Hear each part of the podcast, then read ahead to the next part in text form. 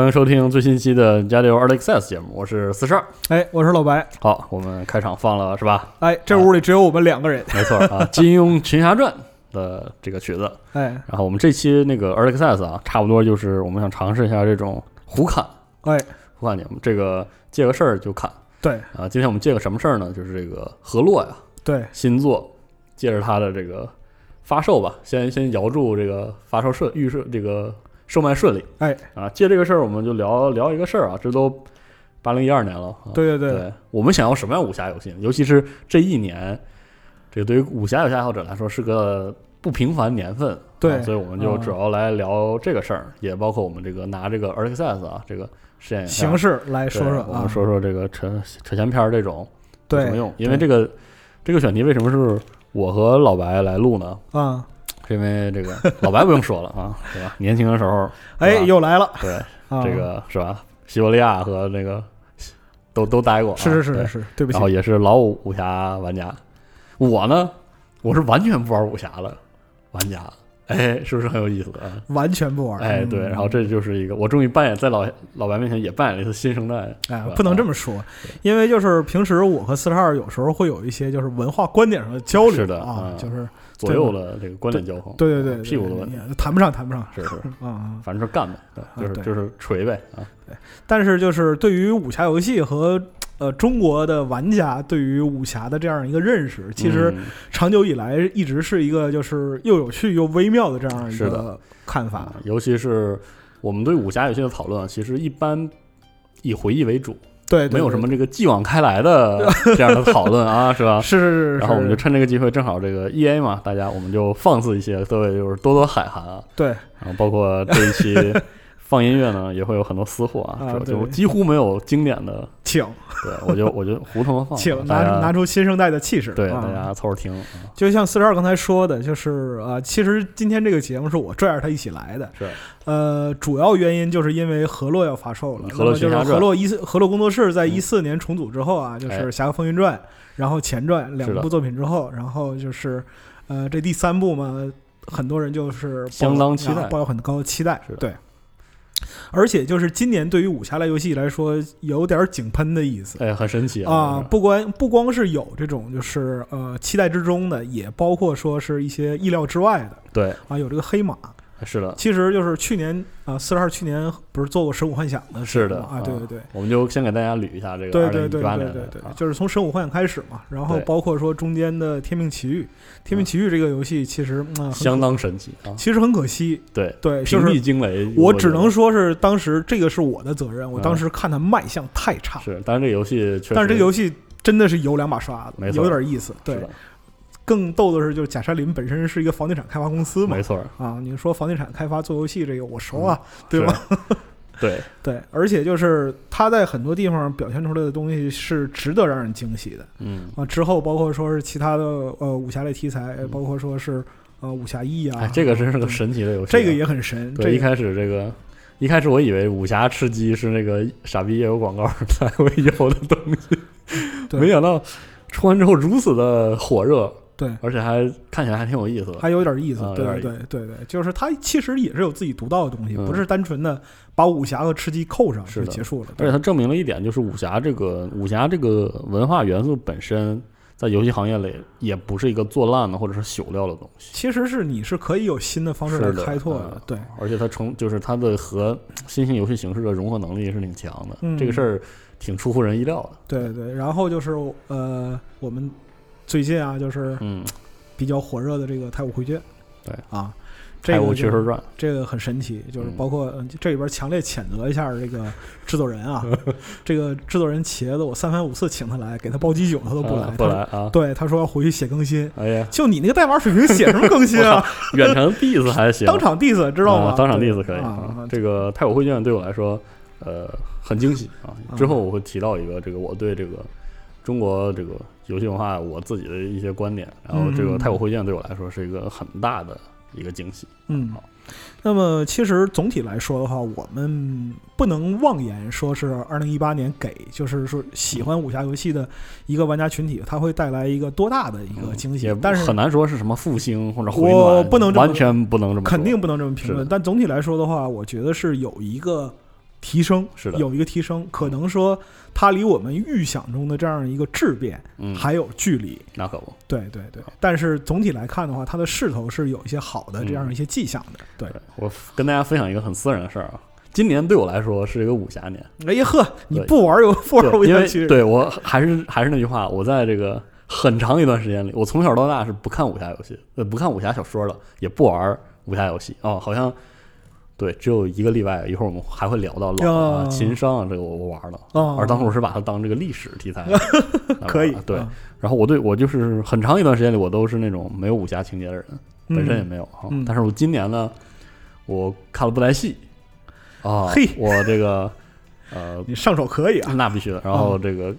玩了一些这个老的游戏，而且哎最重要有一件事儿特别神奇，就是嗯呃，我今年有一次放假回家的时候。我突然意识到，就是我我家就搬家有一次，这个我书柜上面多了一些书，那个书是我小时候我妈不让我看那些书，哦，我后来才知道，那那一溜书是这个《飞雪连天射白鹿啊，我还以为手抄《金瓶梅》》，呢。不是这种，对吧？我我也以为是，对。我后来说，对我，因为我一回家发现我我那个屋的那个那几层书架上，哦除了我以前那什么哈利波特什么乱七八糟，嗯上面空的那排放满了书。嗯我说，哎，这哪来的？这个妈，你还这个买这书？但是书看挺旧啊。嗯我妈说，那都是以前都锁柜子不让看那种。我说，好家伙，锁柜了就一套金庸啊，多大？我还以为多大个事儿。啊，然后正好趁着假期，就是我每次假期我回家的时候，嗯我会翻一遍《哈利波特》啊，我把那个翻完之后呢，然后我就掏出了一本这个《天龙八部》，哦，我靠，这也太好看了吧！这这是吧？我都虽然我没看完，没来得及看完呵哎啊，但是我后来我就直接买一套啊，啊，突然就哇，这武侠太有武侠武侠原来是这个样子，对，原来是这个样子，呃哇，啊太有意思，太棒了啊！然后突然就今年一年，从一个进入了武侠世界，对，甚至就是以前都有点这个排斥这个文化的一个嗯。叛逆老青年。你别说叛逆老青年，嗯。就是年轻西方小特务，对对对对，对不起。然后成为了一个这个武侠爱好者啊，哦现在还是每天这个这个该翻翻啊。呃，布袋戏它还是偏仙侠，是的，但但是我因为我我看的是这个金金光，哦然后我看的是金光里这个很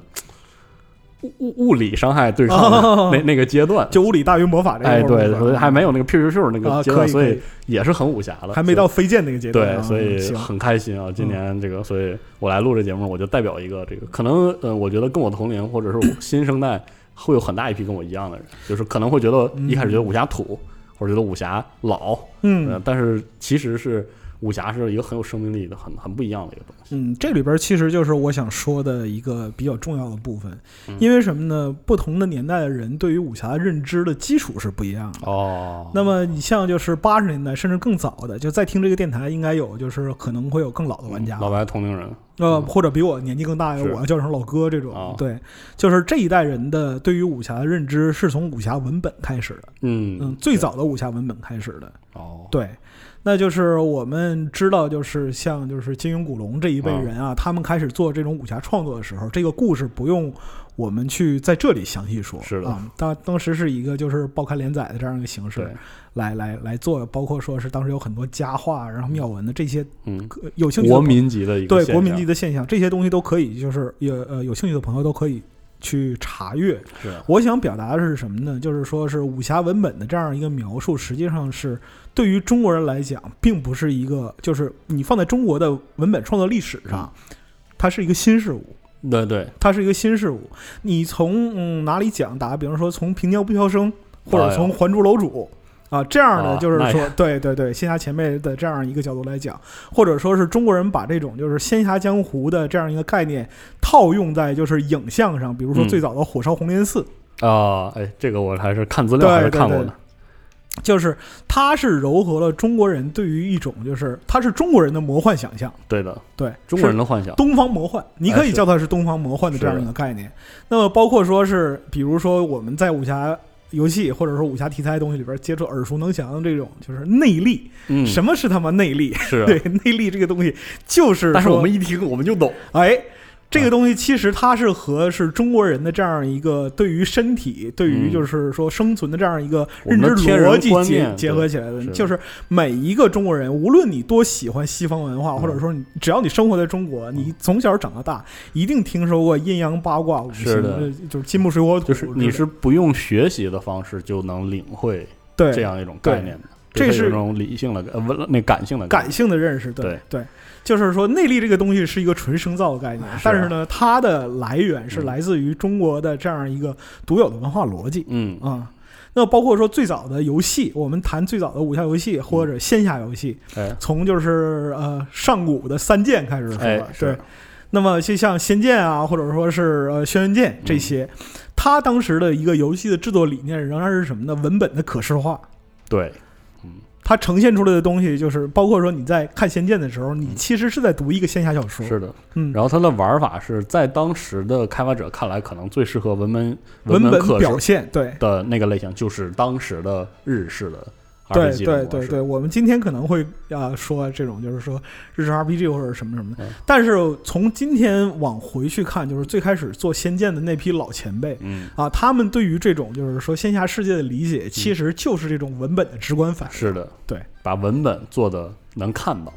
还能还能玩起来，就是这样一个想法。对对，而且就是说这种把这种就是说文本互动起来的这样一个嗯呃想法。其实，在中国历朝历代都以都都会有。过，因为就是你打个比方说，像最早的皮影戏，对，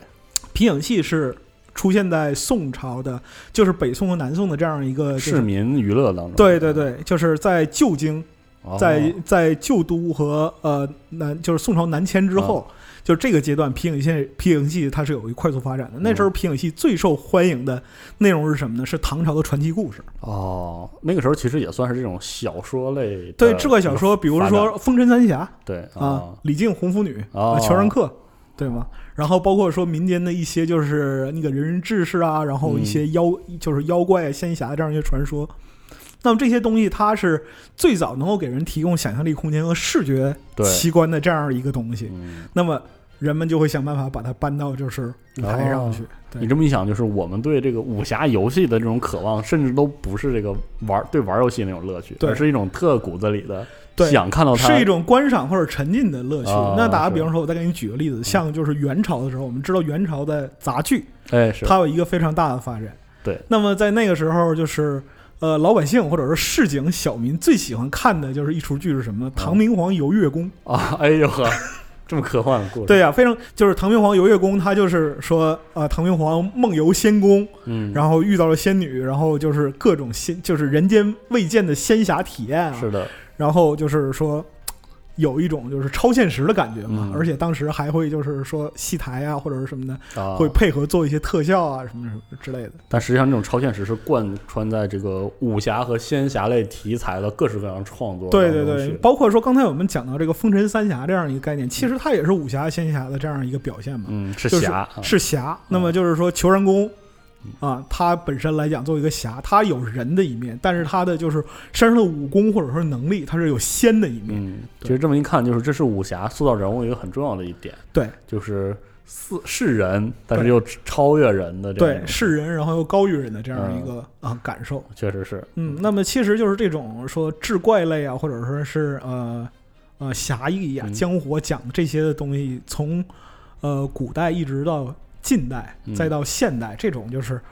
呃，幻想，我们可以说它是幻想，就是这种幻想，对，这种幻想是一直都在的。那么，只不过这种幻想遇到了游戏，然后就孵化，它产生，对，它产生这样一个化学反应。那么，就是包括说我们开场放的金庸的这个音乐啊，《金庸群侠传》，河洛最早作品，九六年，对，那个时候出来惊为天人，真的是非常非常之牛逼。牛，呃，现在这么一想，这个《金庸群侠传》像是一个这个金庸小说的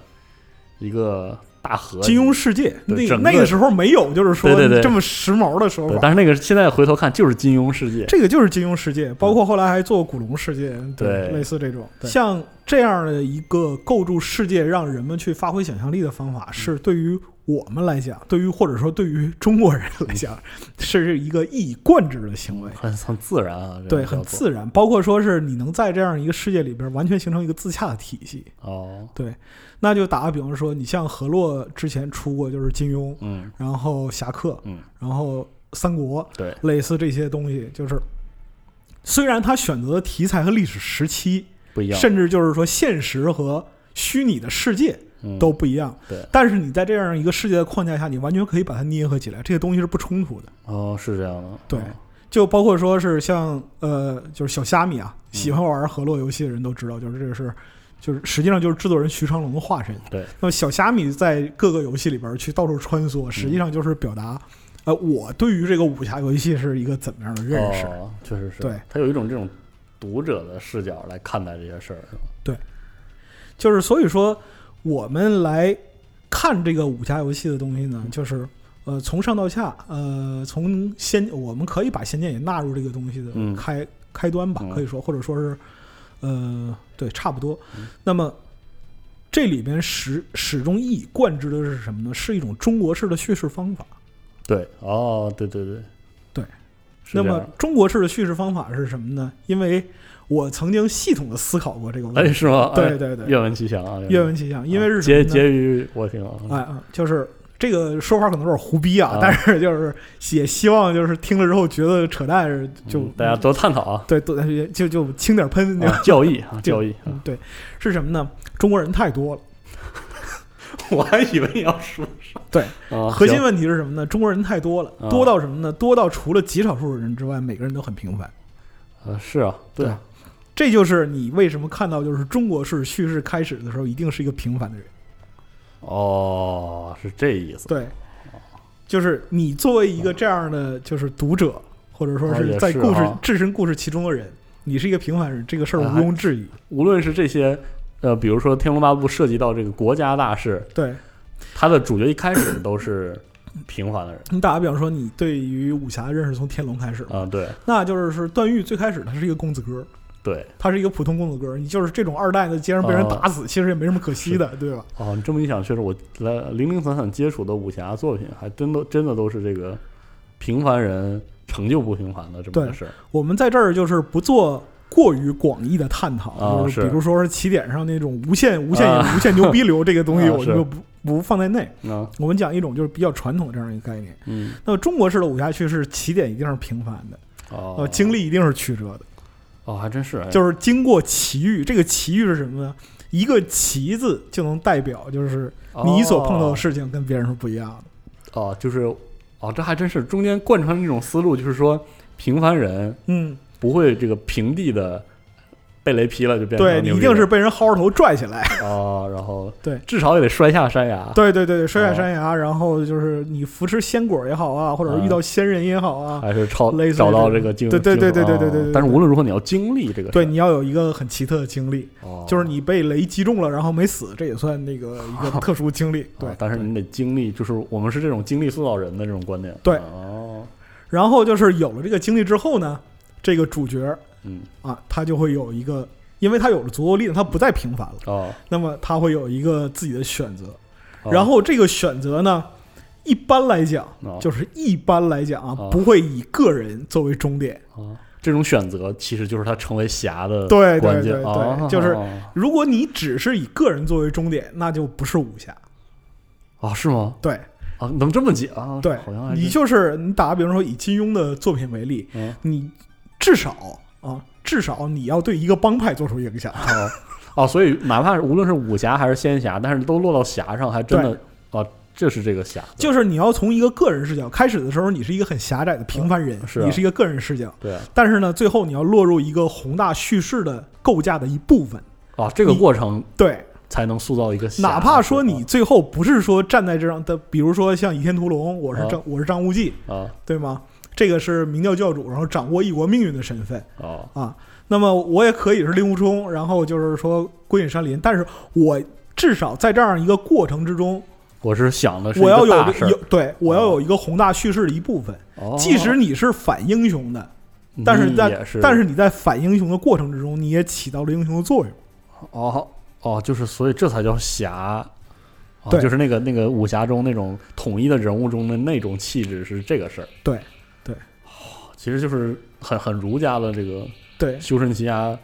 治国平天下的这种，有有点这个感觉，有这个感觉，对的的草莽的版本。对啊，就是说我可能不会去平天下，但是嗯老子呢是有能力平天下的。哦，就是贯穿这样一种想法。对对对，哦，这这真是茅塞顿开啊！啊，就是这是这个其实是东方武侠和西方魔幻之间的叙事的结构一个本质区别。哦，西方西方魔幻的这样一个，就是你讲魔幻或者奇幻的这样呃一个他强调那种天赋使命的，一个是天赋使命，另外一个你要看到就是说西方奇幻中的他的阶级情节非常之重。啊，对。啊，你别说 啊，是。对你是贵族，就是。你生下来就是贵族，嗯。那你就承担贵族的责任；你是平民，你钉马掌。啊，是哪怕是一个冒险啊，他的冒险小队中的，比如说一些很突出的人物他非常强调血统，哦，真是你你为什么一眼觉得他是骑士？为什么一眼觉得他是盗贼？因为他生下来就是骑士。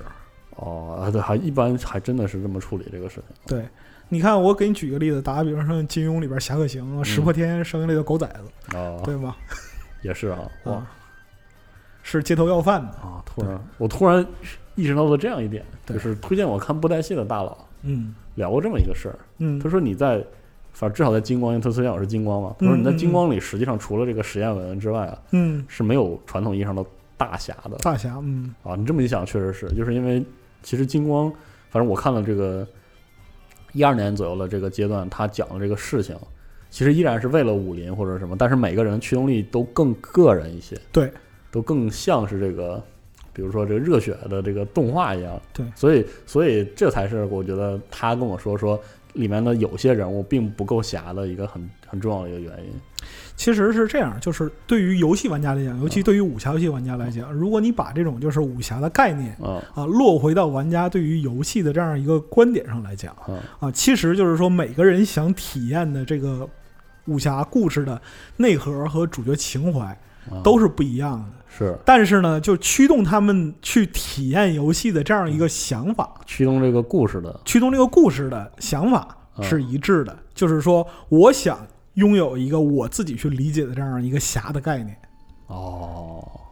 但是侠的塑造，但是我们刚才又说了，侠的塑造其实跟这个宏大叙事就是不仅仅为己的对，这么一个事儿是有关的，是有关的啊所以才是说侠之大者，为国为民，这个为国为民，侠之大者，你就这就是最大的宏大，这是最大的宏大叙事。对，哦但是呢，在这样一句话背后，因为这个是那个在《神雕》里边对啊，提出来的嘛，就郭靖在那个城前，在那个城关前面讲“艰难艰难奋长戟，万古用一夫”啊是是是对，这个其实很苍凉了。对啊，对，然后讲说为国为民，侠之大者，对啊这是把侠的这样一个精神凝练出来了。啊，但这其实是个很大的，这是一个非常非常具象的一个大目标，你哦不是不能不能说不能说具象，就很抽象的一个很大目标。很形而上。但是在为国为民，侠之大者背后隐藏着另外八个字，哦是王侯将相宁有种乎？哦，所以就是武侠又并不完全是所谓的儒家主旋律，对。就是因为它不只是为国为民这么一个对，就是说国家兴亡，匹夫有责。啊，你是一个匹夫，匹夫在古代是骂人的话。是。你打个比方说，三国的时候，曹操和张飞在长板桥上见着了，曹操骂一声匹夫，啊。然后张飞骂一声老贼，两个人是对等的，就这个意思啊。啊 啊，对。那么就是说，匹夫有责这个观念，其实就是讲的你一个平凡的人在这样一个世代里边，你能做些什么。哦啊，是所以说，武侠游戏落回到就是玩家的这样一个期待上来讲的话，啊其实就是一个推进和实践的这样一个过程。哦，就是说要做一些大事儿，对，你要做一些事情。哦，那么是这个事儿啊，对，那么我们说最开始的武侠，它以这样一个文本的嗯啊表达去取胜，是因为什么呢？那时候人们经过一个系统的文本培训，或者说是有这样一个文本有基础。阅有阅读习惯啊，对对对，那么到了今天呢，实际上就是啊、很多新时代的玩家，他嗯其实就缺少这方这个经历。就打比方说你，你其实是没有经历过这种就是对武侠时期的。那像我们上高中的时候，就九几年啊，对，你们都偷摸看那那个班上不，那班上好几套飞雪连天，知道吗？对，哦版本都不一样的。我们班上只有一套《寻秦记》，有点有点落下乘了，是吗？那不就不是下乘的我问题？对不起啊，我们那时候评价寻，因为九七年的时候已经有《寻秦记》是啊就是那个《寻秦记》出了很多部嘛，啊是啊，前面几部出了，然后我们班上人传阅之后，嗯，就是语文稍微好一点人啊，就表示说：“嗨，这个苍白的形容词，别别一提到女的就是小蛮腰。”别别别，啊，是这样啊，对对，我靠，感受到时代感啊，对还可以这样，是。那么其实对于今天来今天的人来讲的话，嗯玩家来讲的话，如何去接受武侠的概念嗯，啊，实际上是要经过呃现代游戏形式的考验的。对而且就是说，呃，打比方说像《仙剑》和金庸的时代，嗯我们拿一个游戏去体体验去做横向的对比。嗯，我们要是那个故事够武侠，对对啊，我们可能会需要就是说那样一种，但是现在的玩家他更多的是从直观的体验上去做一个横向的对比。那这种时候就是说武侠题材是否有优势，这是一个很大的问题。哦，也是啊，所以就是在很长一段时间里，比如说我我我一想到武侠游戏，就是尤其是我接触一开始就是大强高强度的接触武侠游戏是那个网游时代了，嗯就是仙侠大量出现的时候，我们印象中永远是很刻板印象，嗯嗯，包括这个上蹿下跳、对哧楞哧楞乱飞，对对对，满地乱飞，对，然后一打起来就是那种就是 噼里啪嚓，对噼里啪啦，然后那种各种各种就是对 Unity 失真混球术那种，对，失真混球术式的造型那种，就是就是很造的特效。对嗯啊、然后这也可能是因为这个有一段时间我们确实也不知道怎么用视觉元素去表达武侠的那个东西，因为可能刚才我们聊这么多，其实落到一个点是侠这种行为是一个很很做事儿、很很实践的一个，它是一个感觉啊对就是很难从眼神儿，就是从一眼从最外面的东西看出来。对，就是没有，虽然我们知道有很多经典的侠客形象，但是你看侠客的形象本身，他就是一个乍看之下很普通，实际上不普通的人。对，那那很明确的用艺术、用视觉元素表达，其实这个是个很大的。是很大的问题，而且就是说，你也很难给侠一个刻板印象。呃，对你这么一说，是的，你是很难给侠一个刻板印象。打个比方说，我们刚录完西部的，就是啊，牛仔那简直太牛仔这个家伙事儿太太齐太齐全了，对、啊是啊对。但是就是说，贩夫走卒可以为侠，王侯将相也可以为侠。是说持剑不持剑都是侠对，啊，你持剑你手拿锄头，拿砖头，你也你有侠义之心，你也是侠。哦，是哈，对啊，就特别，这这这是个运，对，它不是个事儿对对。啊。所以说你行其事，但是你就是内在支撑的精神，你啊如何通过就是游戏的演出啊或者文本来表达出来，这个东西成是比较考人的。是，你像就就还拿河洛举例子啊，嗯就是比如说像金庸，嗯或者说是《侠客风云》，嗯类似于这种，就是他已经到了一个什么程度呢？你把这个东西放在那儿，你就从你看到他的认知，你就知道它这是一个关于侠的游戏。嗯，对它的就是叙事啊，或者说是内容，或者说是它的系统这一块儿，都是我们都说可以值得商榷。但是呢，呃，像河洛能够提出的这样一个，就是营造一个世界观嗯啊，这种其实就是很多玩家需需要的东西。嗯，就是那种游江湖的对对对啊那再举一个例子，就比如说像最近很火的《太古汇卷》，我们之前也在远程 diss 一下啊，也别 别别，我觉得挺好的啊。行行行，快点更新。好 啊，然后就是，它可以说是一个非常非常粗糙的一个版本，是的极度的粗糙，就是没有任何一个地方。别吧，人确实做的挺好的。行行行行，啊我是说它在就是很多实现，啊你说它立绘好看吗？不好看，对吧？你非得捅人家最狠了，你这是不是他自己也在重新 征集嘛？是但是它重要的一点在于是什么呢？它的系统给玩家留出了极大的冗余。嗯那么它架构的世界的一个基本架构是完整的。嗯，其实这点挺神奇的，因为其实太古绘卷在在运行层面上的系统嗯是，很西方的，对，很 CRPG 或者是很这个，很多人觉得像《王国风云》什么的，对对对对，是个非常数值驱动的系统，它的西就是落到执行上的东西都很西方，但是它确实有韵味，对哪怕玩家把它玩成什么德行啊，是吧？它它无数的这个，而且就是我觉得是什么呢？就特别牛逼的一点，就是在于这个游戏修改器玩不崩，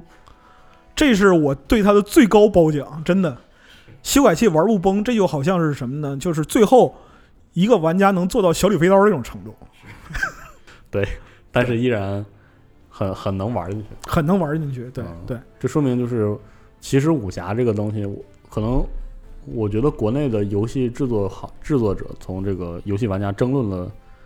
二十年不止，不止二十年。就什么样的是武侠，然后我们会我们会从这个形到神全都去、去去探讨。对但从目前来看，可能呃，我们可以就是通过我们观察，很确定一点，就是它是一个是很可能是更偏向于神的一个东西。就是无论你的游戏形式什么样，如果你抓住了那个那个那那一点是神的东西，对我们中国玩家一眼就能感就意识到它是武侠。对就这其实不是说所谓的就是门派啊、武功啊、嗯这些东西能够对，囊括。就就举个例子，比如说像《金庸群侠传》，你把它撕掉，你把嗯它的那个就是武侠概念撕掉，你把里面所有的东西都替换成西方的嗯。内容，就是西方的名词，对。你打比如说替换成西方各种各样的名词，啊是。你看到它之后，你还会觉得这个东西不对，它是一个还是像武侠它是武侠，或者说太古汇院，你嗯把它的那个框架搂一下，把它地图变成就是别的，就是随随便画的地图，然后门派什么变成其他的东西，嗯。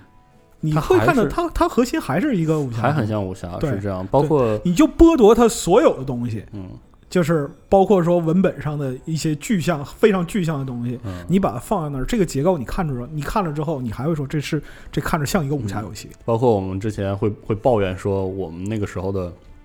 一些网游啊，或者是一些什么游戏，就是其实只是火球术改个名字而已。对对对对，就是说，哪怕你把什么如此就是标准的武侠的名词、武侠的视觉，什么什么都套路套都套进去，但是如果你没有那个东西，我们就一眼就能感觉出来啊，这玩意儿不对。对，啊。但是好像又没有人能说明白这事儿是啥。你看，就是说我们最开始的时候，在在我们说这一段之前，嗯讨论了宏大叙事的问题。对，那太古汇卷有没有宏大叙事？有，有啊，寥寥几，其实寥寥几句，是啊，对吗？对，尤其在目前这个版本来讲，你既你除了就是说必须去打它之外，你根本就其实游戏完全不引导你体验什么宏大叙事。你在里边待一百年，你不去干这事儿也是可以的。对，但是当你随觉而起那一刻，你就已经感受到了对宏大啊，你就或者背负的东西。因为就是因为这里边它有一个比较重要的东西，生死传承对啊，一个是生死传承，另外一个就是那个挑战剑种的这样一个宿命。是那这这个东西往那儿一摆，你突然就意识到了这个，对，虽然它里面没有任何的，就是一对一的，就是、他不会跟你说教，就是说啊之类的乱七八糟的，就新手教学做这个屎啊，快做。我觉得新手教学挺好，你怎么这样？嗯，嗯，就是他是想埋很多故事在里面，但是我们知道他现在还没有实现啊。是的，对但是从这样一个大框架上来讲的话，你已经可以称它为一个武侠游戏。是的，嗯，对，我们可以看到，就是说，呃，从最老的嗯，到现在中间这么长时间，可能这个三剑，可能什么剑侠情缘。嗯，啊，这些这些东西，什么天地诀，然后这个天地劫，然后什么后来的一段时间古剑对对对对，啊，说中间一点，比如说这个秦商，对我其实我想你很想说情说到这儿说到秦商一点，就是我当时被这个游戏在杂志还是在网网上讨论给坑了，对，很多人觉得是那个，但是也不是很多人，我记得那那文章我也不知道是谁写的，就说这个游戏啊，跟就是作为一个 ARPG，跟那个暗黑比，其实爽快度不足，我当时就信了。打完之后我也觉得挺乱的，怎么这么多人，我操作不过来，乱七八糟。然后我多年之后，我回头一看，这不 CRPG 吗？不乐之门吗？唬他妈谁呢？我这，然后还给我唬上了。啊、秦商，情商在我愿意给他一个非常高的评价。是的，所以你这么一看，就是其实情商就特别像是换皮的《博德之门》，嗯，但是而且他讲的故事都不武侠，他其实是一个家国天下的对对一个事儿，但是我们还是会把它视作武侠游戏，就带入侠的这个系统里去。对。我们还是会觉得这样一个这个历史的 what if 的故事，嗯嗯嗯，充满了侠义，是的是，对。所以说，对于这个东西的理解啊，我不知道，就是说听众听到这儿，就是有没有有什么感受啊？嗯而且就是这些问题，我也是想了挺长时间的。嗯，正好赶到就是最近河洛要发行，哎，然后我们的就是也到趁这机会聊趁这机会到台湾去探跟大班、啊。家说明啊，这既不是 story 节目，也不是这个 Pro 节目，所以我们其实说的东西不是很系统，我就想哪儿说哪儿。对，所以说那个就是我们前方的同事 Win 啊，他也在那边做采访，然后就是我们在后方不甘寂寞，对，得到了录个节目，对，其实得到了一个跟徐大连线的机会，是的啊。那么就是我们也会跟徐昌龙老师来聊一聊啊，探讨做一个简单的采访。对，既包括对于游戏方面的这样一个认识，嗯，也想问一问，就是是徐大本身对于侠这个概念的一个认识。可能这段我们这个用网络的情况，网络连线的情况，这个音质不是很好，然后可能我我们会这个尽可能的剪辑和处理一下啊，请大家还原一下这个内容。对，好，对，好。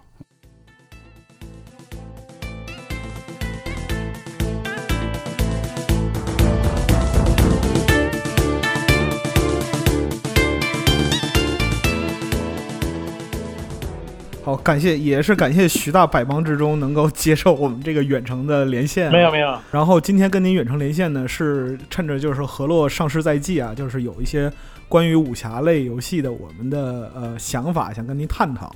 我首先来说的话，今年对于游戏来讲是一个武侠大年，很多武侠题材都在今年啊出来，其中不妨有让人惊喜的呃内容，也会有一些黑马之作。那么。包括河洛也是在重组之后啊，历经多年，那么今年的话也是会给玩家拿出一个呃期待已久的这样一个作品。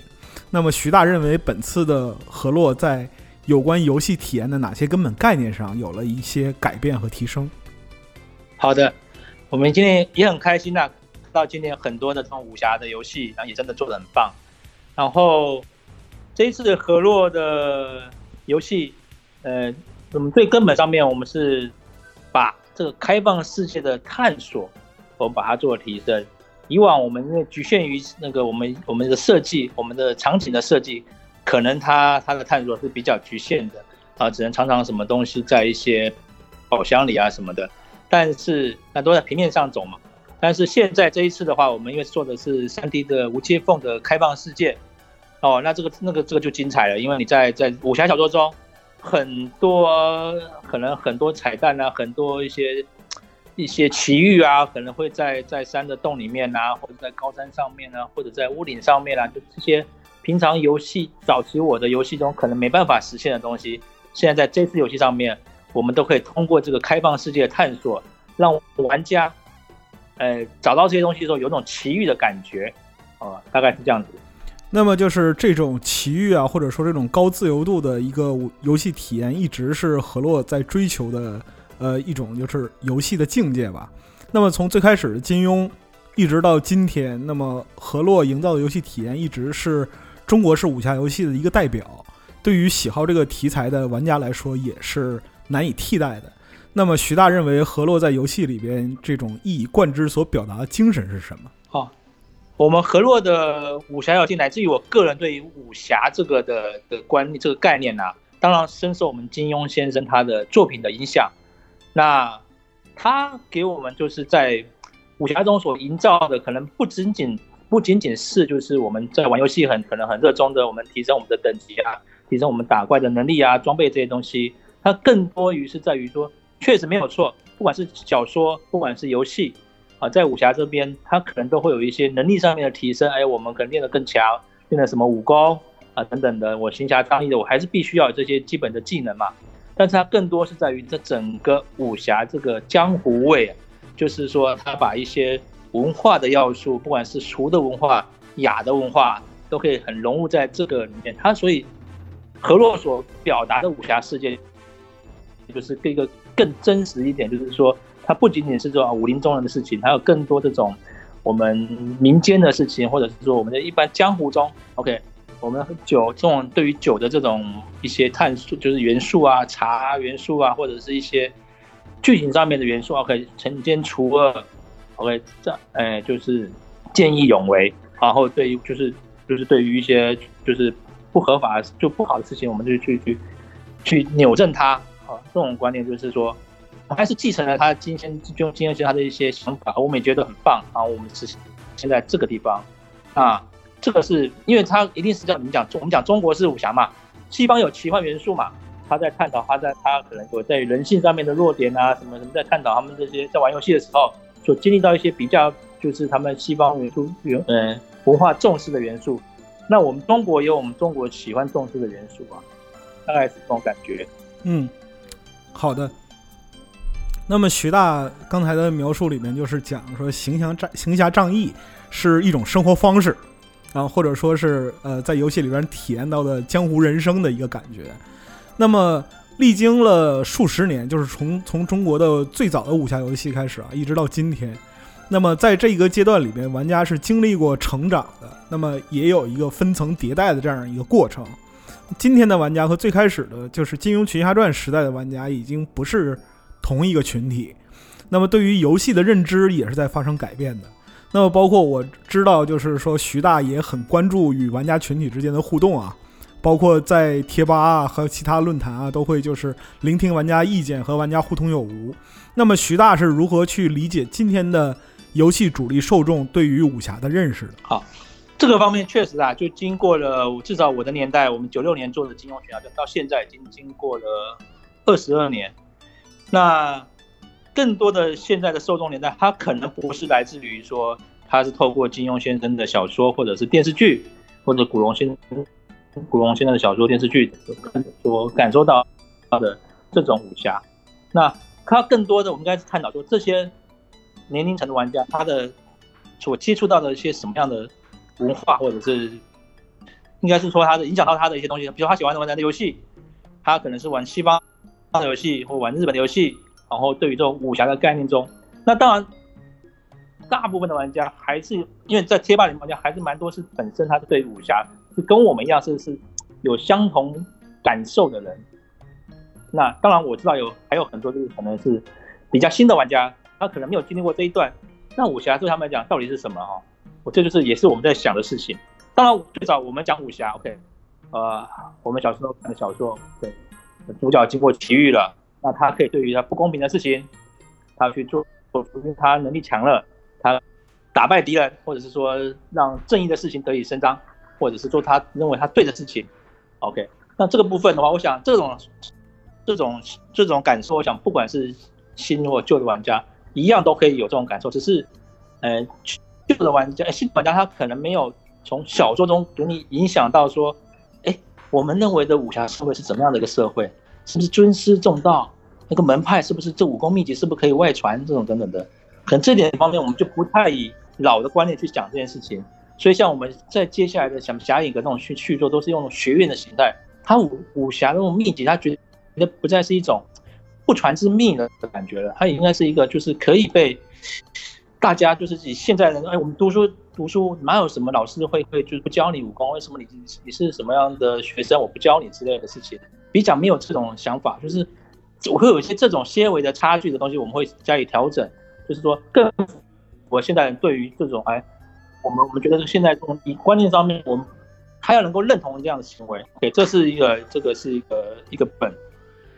然后就是说，今天玩家面对所谓面对不公平的事情，因为在现代社会中还是一样嘛，会玩会看小说啊，或者是投投入到游戏中，他一定希望在他自己的世界中得到一个更大的满足啊。就我对于社会上不好的事情，然后我在这边，我我觉得如果我是一个侠客的话，我会怎么去做它？然后我们透过游戏中给他去实现它，就是让他。完成这种这种实现他这种想要想要当侠客感觉，而在现实生活中他没可能没办法做到，他可能没办法这么强。所以这问题来了，到底什么是坏的事情？我的意思是说，传统小说中哦，什么在现代社会中，我们更多的腐败啊，更多什么，就是说现在人社会就是假药啊这种事情可能更大的影响，我们会去，呃，去去有些时候我们会借着，呃武侠，呃借由小说中的借由游戏中的表现，去把一些些现在行为中。现在人认为不对的事情或不好的事情，那我想要去纠正它、导致它，我们把它做到游戏中，这也是对于社会的一种，有时候就这种呃反思啊，或者现在或者是现在社会又弥漫了什么样的呃不好，说我们觉得不好的事情，可能在这边我们就把它营造起来，让你去感受到说，哎，我一样就是这其实跟现代武侠有点像啦，就是说你现代人在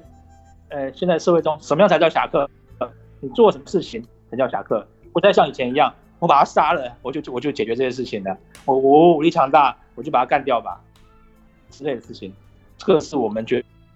觉得说，如果说我们更贴近现代社会的东西的话，可能对于新的族群来讲，会不会产生比较多的共鸣，而不是旧的这种很典型的观念，哎呀，坏贪官污污吏啊，我们把它干掉吧之类的，这么简单而已。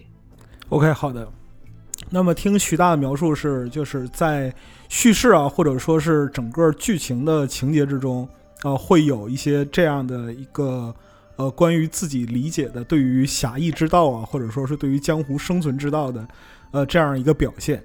那么最后想问的是，就在徐大的心中，除了就是如果我们谈及武侠，说是为国为民，侠之大者，那么在河洛里边，我们能够让玩家就是得到有关侠的认识，最重要的部分是什么？侠这个东西真的是对、探讨起来真的是，我想，哎，你们访问我们可以可能真的很想知道，就到底河洛到底我徐昌龙对于侠这个东西是什么想法？呃，OK，呃，侠这个东西，在一开始我们还是认为说，OK，我们就是能力越强，OK，我们责任越大，我们去去做一些可以对这个社会、对这个国家可能会更有贡献的事情。那我想，我们我们都知道，郭靖侠之大，哎，为国为民嘛，侠之大者。只是在现代这种可能到到这种层次，就是到了为为国为就为国这个东西，可能就比较大的，就是比较，我想做的这个更更贴近于说，我们今天在一个，呃，我我们一个一个小人物啊，我是不是也可以做些什么事情？我觉得我我对这个社会是有帮助的，有帮助。我们这样也是可以是一个侠客，也是一个侠。他不仅只是说我今天一定要做到一个，因为就是让每一个人很容易去实现他的侠，而而不是说他。我看，我想这个这个在在金庸的小说当中，可能只有郭靖他能够说到为国为民。你令狐冲，你为国为民的吗？是你帮助了华山哎衡山派这样子的氛围，就是说，就好像韦小宝，我想金庸先写到最后写到韦小宝的时候，其实对侠这种就是越来越越越，我想就越来越平民化一点。我这是也是我们在我在做游戏中，我们希望。你不不是 OK 打倒了所谓的魔教教主了，我就是我就是成为真的侠客。我可能在一个村里面，我我帮忙解决了一些事情，OK 这样子，我因为我的能力，因为我能力确确实我们有有可以达到，就是我们越来越下放到这种层级，就是说，你在一个平常的社会中，就是可以有些事情就是你可以做的，你非得不是说你真的是一个非得到一个大侠的程度才能够对对称之为侠，然后我们平。常人也都可以这个侠，你帮助了一个人，帮助了一个弱者，帮助他们解决事情，甚至你透过的不是你的武力，透过是你的智慧，啊，透过是你其他的一些一些帮忙，OK，帮他解决事情。我觉得这个这都是我心目中认为的侠道。好的，那么就是说，侠义之道不仅存在于庙堂之上，也是存在于草莽之中。就是无论从细微之处还是从伟大之处，都能看出侠字的精神或者意义所在。我是说，对于侠道探讨，像我们在侠影阁，也就是也都会去探讨这些事情。就是我们开宗立案的，就是说这个学校的校长以及他的一些同才之间对于侠的观念不同，也会引起的一些争论。那你在学生之中怎么去去去去追寻你自己的侠道？呃，像我们这就是我们像我们在做游戏中，我们不会提供你一个答案的，我们会探讨一些这种侠道的东西。像我刚刚讲的，也是我认为，那有些人会觉得做这些小事情可能。不足为为奇，像现在我们我们，就算哪个哪怕是漫威的漫威的那个漫画当中，什么蜘蛛侠什么侠，有些侠他就是在做一些比较，他可能我就是他就穿那个衣服，晚上跑出去看到什么谁被欺负了，就帮他就就解决他。那我当时有一些人做更重要的事情，就是这种东西，就是甚至有些东西是可能是呃。目前社会所不容允许的，可能就是那我们另外有人用他比较极端的方式解决它，它未尝不是一个侠。好，所以关于侠的东西，就是我们这会是我们这未来节目都一直要想要探讨的东西。那也我们也透过我们的这作品，希望呈现不同的侠道，让你去去去去去追随你自己的侠道，也透过游戏的方式去让你进行，让你感受一下。大概是是这样子。OK，好的，我这边没有更多问题了。好。好，好，好，感谢徐大，谢谢，谢谢徐大在百忙之中接受我们的采访，也希望 河洛大卖。谢谢，谢谢，谢谢。OK，好，OK，再见。哎，谢谢。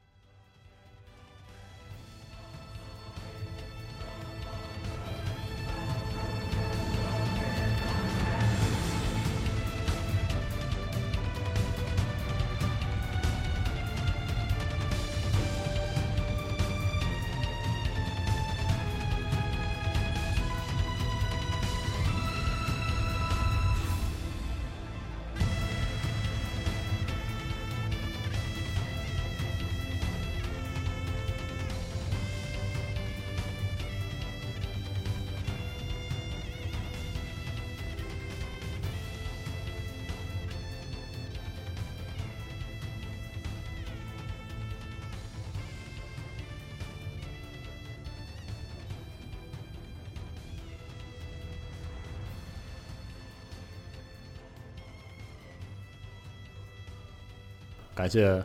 徐老师，感谢徐大啊嗯，祝河洛大卖大卖。祝祝大卖，祝大卖。嗯。而且，其实我想说到一点，就是河洛这座新作它三 D 化了，而且对齐了这个开放世界模式。嗯嗯它其实再一次这个展现了很多很多年前很多很多代武侠游戏都想要做的一个事儿，夙愿对，就是这个三 A 化嗯。或者这个国际化对。一点啊，嗯。这个反正我们录制的时候也不知道它成没成啊，嗯。反正遥祝这个遥祝顺利。遥祝顺利啊啊。但是我们正好这个说到这儿，听到这个徐大说了一下自己愿意这么做的一些这个想法，为什么这么做，他的自己的一些对新时代的一些展望。我们呢结尾呢，我们也展望一下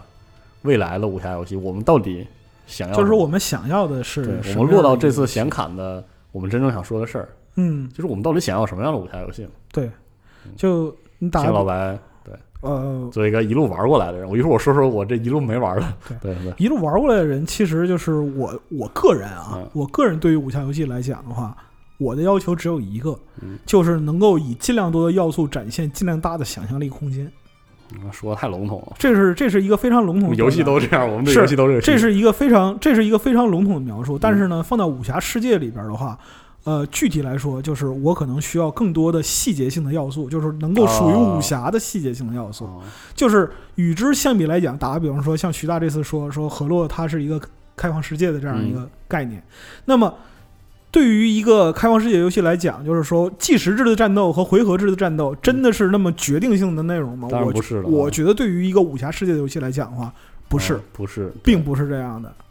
嗯重要的是在于说，这里这个游戏里所营造的世界观，或者它能够提供的信息里边，我做这个事儿推着我走了剧情的对这个有哪些东西，或者说是哪些细节性的要素能够反映出来，就是说它是在往这个整个游戏所叙述的故事或者这个世界观的方向上去靠的。嗯你打个比方说像，呃，我们举一些例子，像老滚。啊。啊，或者说是龙腾或者神剑原罪二，或者类似于就是你 CRPG 也好，或者说是呃一零年之后营造的开放世界的这样一批游戏也好，它的很埋设的很多细节嗯。啊、物品、支线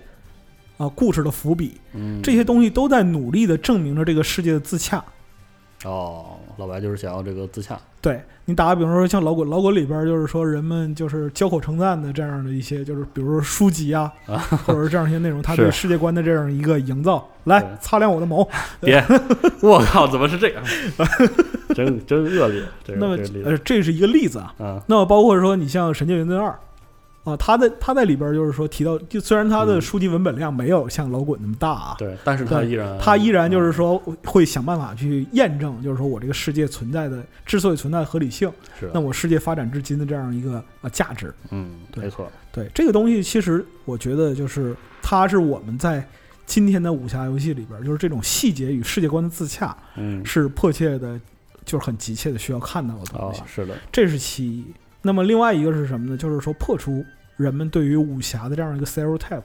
嗯，就是刻板印象。你要把这个刻板印象，我希望能有这样一个游戏把这个刻板印象破除掉。哦，是吧？太武是一个好例子，但是它的力量不，它的力量是不够的。嗯，对，需要更多的、更呃更多元的，或者说是具备更优秀素质的这样一些游戏，嗯，来破除人们对于武侠概念，也破除业界对于武侠概念。嗯，我们知道，就是说业界长久以来啊，就是武侠可可以被用在所有的类型上，是的，所有的类型，所有题材。嗯，我不知道有没有武侠三消啊，也许有，也许有，对啊。对对，但。总体来讲的话，对于这个题材滥用，使人们造成了一个审美的疲劳。嗯，或者总觉得武侠的游戏就是那个，它就是这个样子，嗯，对，包括说是传播啊和推广上，就是大家都会知道，哎，油腻的世界。啊，就是锃亮的引擎，嗯，对对，确实是这样，它总会有给人这样一个感觉。那么，因为同类的东西太多了嘛，所以说是我们很难从其中拔出一个就是特别具有价值的这样一个东西。嗯，然后包括说一些。呃，就是这个跟宣发营销有关系啊，就是说比比较 low 逼的手段，对对对对对，就类似于这样一些内容，它会拉低玩家群体整体对于武侠这个题材的认知。是这样的，所以说这是一个比较大问题。那怎么办呢？我们是希望有一个游戏通过自身的品质和价值嗯，来来跨越这样一个就是认知的鸿沟。是的，对嗯那么就是从过去到现在，我们讲说是呃，我耳熟能详的一些，就像包括我们刚才提到的呃金庸风那个《侠客风云》，然后三剑，嗯类似这种仙侠武侠题材里边的佳作嗯啊。但是呢，从今天看来，我们需要一个更具时代感的这样一个嗯，标志性作品。平地惊雷一般的作品，呃，惊雷呢，就是要也不需要太惊，嗯，但是呢，至少要让人看到对立住，能看到有希望。哦，对，啊，我我说一下我的观点啊，嗯因为我不是这个一路玩过来的啊。对，我的想法其实是第一点就是，当然是硬硬实力的这个 表现力上的进步是一定要的嘛，玩家不傻是吧？就是画面啊，呃，手感啊，嗯，这些就是陈词滥调我就不说了啊，是内容量啊，对啊，优化呀、这些不说了。其实我想说一点，呃，是很自自然这个事儿。自然，对，就是我觉得武侠其实，在游戏啊文娱领域，在中国文化圈里，嗯可能是最最中国的，就是最民族性的一个东西。对。然后，其实这个事儿其实就跟那个就跟本土宗教似的。哎，有点意思啊。是吧你接着说。对对，我也不知道说什么，就是外来宗教从在中国，比如尤其在中国立住的时候，它会有这个本土化改造的这样一个或者适应的过程，对吧？对就是在原不知道为什么原教旨在中国就是特别那个整整不明白啊，嗯而和那些宗教比，为就是道教有什么地方不一样呢？其实你特别难说明白，尤其是在中国古代的这种就是宗教的哲学论述，这种就是嗯统合的这种这种大家的论证下，其实你有点说不清了。但是你会发现道道教有一点，就是你觉得特别合你的那个思维方式，但是你说不明白它哪里合，嗯可能这就是本土的，嗯这就是大大白馒头。natural 对对，你把牛肉当大白馒头吃，它也不是大白馒头啊。那是照下，谢谢。就是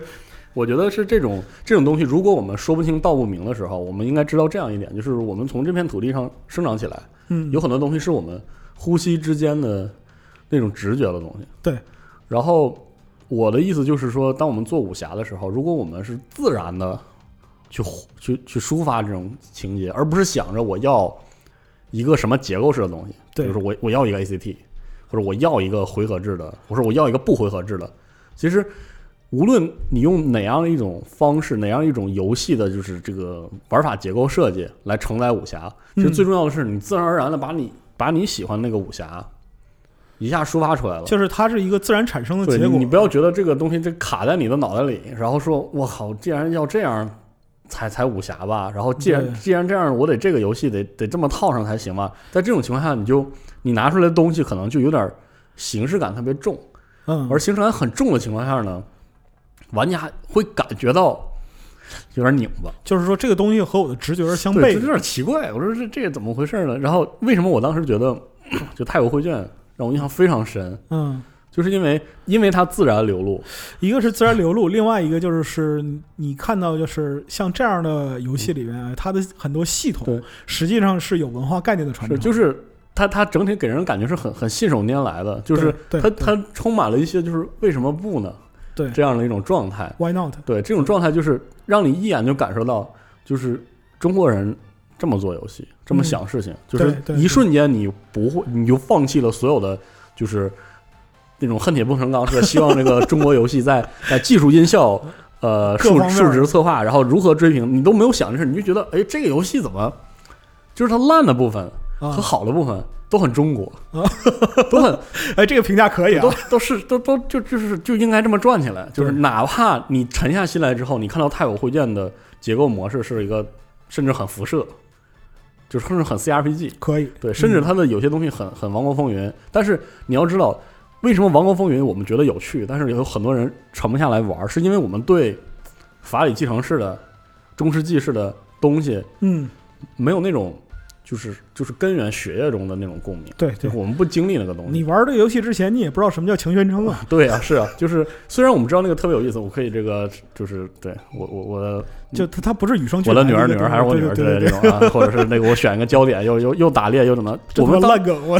我们当时觉得它很有意思，而且我但是实际上我们觉得好玩，但是它不是我我们这个氛围中的那种东西。你会发现，你想王老菊整太古会是吧？那一那一顿折腾，你看啊，其实就是说你举太古汇卷这个例子，就是你刚才讲王老菊少林妖女，啊我举一个就是说那个何乐最早作品就金庸里边。是这个事情所有人耳熟能详，对十级野球拳天下无敌，对啊，这个东西想起来完全没有不合理，对不对？是就是我们觉得，我觉得十级野球拳天下无敌，这就是应该的。对我就觉得太祖长拳这个平平无奇，但实际上是百拳之母，这对对。对对对对对甚至我们会觉得，就是可能对于欧美玩家来说，羊童骑士的设计嗯，特别的新鲜。对它其实对我们来说，我们觉得就是可能这就是天将降大任的那种，对对对对就，铁杵磨成针似的那种修炼，对我们来说很自然，对那很自然。就是我是觉得。可能有很长一段时间，因为可能网游的泡沫，或者因为这个我们对这个主机或者是三 A 游戏的那种追求，嗯很长长时间我们对呃武侠游戏的硬实力嗯嗯嗯，太有这个就心有芥蒂。就太有要求了。对你非得多边形的量给我达到是是是，光影给我来上，对对对对长主线长度怎么这样？什么就是我们都在想这个事情。对，但是其实仔细想想，可能我们对比如说新的就是老老武侠品牌的新作，有些地方不满，或者是有什么原因觉得还不够武侠的根本原因，可能就是我觉得不自然，特别不自然。你像我看我举一个例子，就是比如说《仙剑》，嗯，哦，它不是武侠，它是仙侠啊，仙侠啊，但是就是它的叙事方法和武侠是异曲同工的嘛。对啊，那么《仙剑》从最早开始，然后一直到就是现在，那么嗯这中间的这些作品就是评价有起有落，对，但是最终你去归纳的时候，你会发现就是评价低。为什么评价低？不是说你没有站在当时那个时代的技术尖端，是的，而是因为你在这一作里边没把故事讲好。对，很多时候都是这样，这点很神奇。就是实际上，玩家对武侠游戏最不宽容的是故事故事讲的有问题，不对。对你这故事不对啊，所以说你看，就是我们如何去认同一个武侠游戏，实际上是完全基于对文化、对，就像你刚才讲的，对于民族性的这样一个理解。韵韵味的那种那种坚持，就是哪怕我我就是我认为太有会卷的例会嗯，是那个样子，我我认为太有会卷的，就是大地图是一块儿一块儿的。你已经就是被被对弄我跟你说，这这个游戏的就是全方位都让我觉得特别顺，啊，就是包括它的战斗画面，很多人可能会觉得呃、很简陋，或者什么我觉得我靠这玩意儿韵味太太足了。因为你看啊，就是比如说像就是我们还是说回到就是嗯这个游戏的方式，就呃很多人就诟病啊什么就战旗啊走格子走格走格子这类的东西。其实你要体现的一个，你要体现你所陈述的事情，或者你要表达世界观，这个东西都是属于形式上的问题，都是器物的东西，对，都是器物东西。你看中国讲这个就是做事儿啊，嗯。有这样一个说法叫世数法，要啊。起势，要有数，数是算数那个数啊，法方法，哦，对，世数法。那么就是对于武侠类游戏最重要的是什么呢？是势。哦，是的，对，那么术呢是你的能力所在，对法是你取巧之处。对对，挨个儿都要都应该对，如果说一个特别优秀的游戏来讲的话，它的世术法是都要顾及到的。嗯，对，但是呢，对于武侠游戏来讲的话，首先要有势。啊是，对，确实是对，所以说，在这样一个就是角度或者层级下呢，你要把它当成一个文化的一个最终产品去看待，啊，这是说未来武侠游戏是否能出精品的这样一个观点。就是所有做武侠类题材的游戏，如果说你只是为了挣钱，那你挣钱就挣吧，啊。反正人们也是喜欢这个题材的，对。但是如果说你希望能做出一个好的产品，嗯。或者说能获得广大中国玩家的认可的话，那其实对于你来讲的话，如何去理解这个事对，是最重要的，因为它就是代表着一个文化终端的产品。而且我想特别还想说另外一件事情，嗯就是如果你带着一种所谓的弘扬中国文化对或者文化输出的需求这，那就那你还是不自然。我还是那句话，就是说，我觉得一个好的好，甚至不是好的武侠游戏，就是我在我看来一个好的，比如说独立游戏，因为独立游戏很多都是自我抒发嘛，对对对对，你把这个抒发的过程，在这个游戏的这个设计过程中很顺的表现出来。可能我是说的有点扯，就是有点有点太太悬，对还是形而太太悬。了但是我嗯我的想法就是，这个东西玩家是能自然而然的感受出来的。就是你只是说很讨巧的展示一个东西，还是你你真心的说，我靠，太喜我就喜欢这个，嗯，我就我就把它做成这样。然后你会嗯。发现，你在这种情况下做力所能及的东西，嗯比如说做你能掌控的三 D 模型的强度，对用你能使用的二 D 的话，用你能这个你能控制的开放世界的设计，只要你做到力所能及程度，但是你把你的理解自然呢信手拈来的表达出来，表达出来，其实嗯。它这个东西具有感染力，对，而且是能感染那些你想要感染的人，对，不是说就是我们是，也许我们能走向世界，但是其实那句话不是说民族的才是世界，对，就是就是你把自己表现出来，就是我觉得我觉得这个事儿其实最简单了。你承认技术是短板，或者是承认嗯实现是短板很难吗？对并不很难。对，就是《荒野大镖客》也要发售了，对吧？啊是，你说我们的武侠就是开放世界武侠游戏能做到《荒野大镖客》那种细节吗？那不是说啥呢？现在 就现在来讲，就目前来讲，显然不是不太现实，显然不太现实。是啊，对，那么就是说，如何让更多人们去爱上武侠游戏呢？嗯实际上，重要的就是你对文化的这样一个理解。是，其实你这样一想，西方呃西部题材不就我们经常说它是这个西方武侠，对那是因为你想在《荒野大镖客》中真正让人感受到西部的。就是那种美好的，是什么？就是死神之眼把人全全撂倒，不是，不是是是那一瞬间，你那个驾着马那一下，然后这边夕阳之下，然后那个马在旷野上奔跑那一瞬间，你就觉得啊，这是这是西部，这是西部，这是西部，这个东西，这是一个真正能够反反映西部灵魂的这样一个作品。那反过来，其实我们其实我们想要的，包括比如说我们要的二零一八年之后的，我们想要的武侠，对。我们要的那种打打动我们的，其实是是这个东西。对哎，对对这是武侠，对，就你像啊，就是说，呃你说文化输出这个部分，嗯，呃，武侠 Word 这个很很有名了，对对对狂说啊，对，黄说他们他们其实就是说也做了很多这个传播啊，然后嗯就是跨越文化壁垒的这样一些工作。那你说他看上的是什么呢？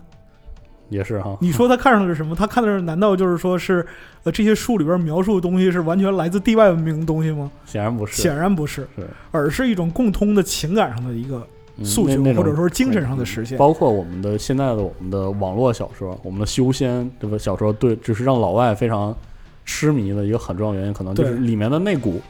韵味、那股是士气，是因为这个文化基础上，就是萌发出的这样一个中国式的表达，或者中国式的叙事手法，对，它具有一个独特的魅力。对。这其实也就是说，为什么就是武侠这个题材，虽然我们就是也爱过，然后也骂过，但是题材本身依旧是长盛不衰。嗯，那么就是很多厂商可能会就是，哎呀没得做了，怎么办呢？有捞钱的，对有想表达的，什么样的都有，什么样的都有，它是一个万花筒。是的对，所以说，在这种时候，我们如果说对于武侠这个题材，或者说是和武侠相关的游戏有所期待的话，我们是希望它能够更多的嗯抓住关于文化的精髓。没错。好，对，反正就趁着这个河洛新作的发售，因为我就一直觉得徐老师，包括他的这个整个河洛的工作室的全系列，嗯，都是在抓这个这个点，其实抓的很好的。对对因对，为包括上一代啊，有不懂的人可能会觉得他那个那些小游戏的合集到底有什么意义？对。但是我想说，重点不在那个小游戏上，对重点重点在小虾米这个事儿上。对，包括这一次，所以其实我们这次的 Early Access 就是我们想做这样就是显显侃的节目很久了，对。很久了。也是希望能够把我们平时一直在就是啊碰撞，或者说是在闲聊的事儿，闲聊的事儿，嗯。然后能拿出来跟大家分享一下。所以。我们这个节目呢，我们录制在这个河洛新作这个《河洛群侠传》发售前，而且嗯，我们是带着一种对武侠在这个二零一八年之后的这种期待，期待，我们是带着很很高期待来嗯来来聊这个事儿，聊聊过去，聊聊现在，可能聊的比较散，但是嗯反正就是相当于陪大家唠嗑儿。对然后也希望就是呃有相关意见的朋友们、嗯，啊，可以在讨论区跟我们分享一下。没错，啊。嗯，也再一次这个，希望大家在新的这个《河洛群侠传》里玩的开心啊，哎，最后摇住大麦，摇住大麦啊，哎。然后感谢徐老师提供这样的作品。好，好，然后最后、说到最后了，就跟大家说一下这个，对，放了一期的这个布莱希的，哎，你这个私心啊哎，，就是私货啊，就是私 货，但是也是我觉得布莱希也算是一个，就是现在的布莱希也是一个把这种韵味往一个更现代化的方式嗯，处理的一种尝试。就像我们这期节目最开始的时候说的，就是武侠真正成型的武侠系统，嗯到现在来讲它是很年轻的，不过一一百年左右，嗯，一百年左右。那么说明一个什么样的问题呢？武侠如果想要获得人们的喜爱，它本身的表达方式也是与时俱进。对我们期待的其实是越来越多的武侠文娱作品，从游戏到所有的东西，对对，我们的创作者能摸到它的核心的韵味的同时，对，把它外化的东西做得越来越多样，越来越对对，只有这样才能完成最终的就是文化的表达或者文化输出的这样一个目的。好，对，那我们结尾我们就对落到这个金光里一首连中原人都不是的人的。主题曲，哎，来结束。然后为了表达一下我们这个对这个继往开来的这个新时代的新的武侠发展的一个期望，嗯，好吧，好，那我们就下期再见。哎，也不知道有没有下期，大家可以 反馈一下这期二 v 赛的感觉。好，嗯，好，拜拜，拜拜。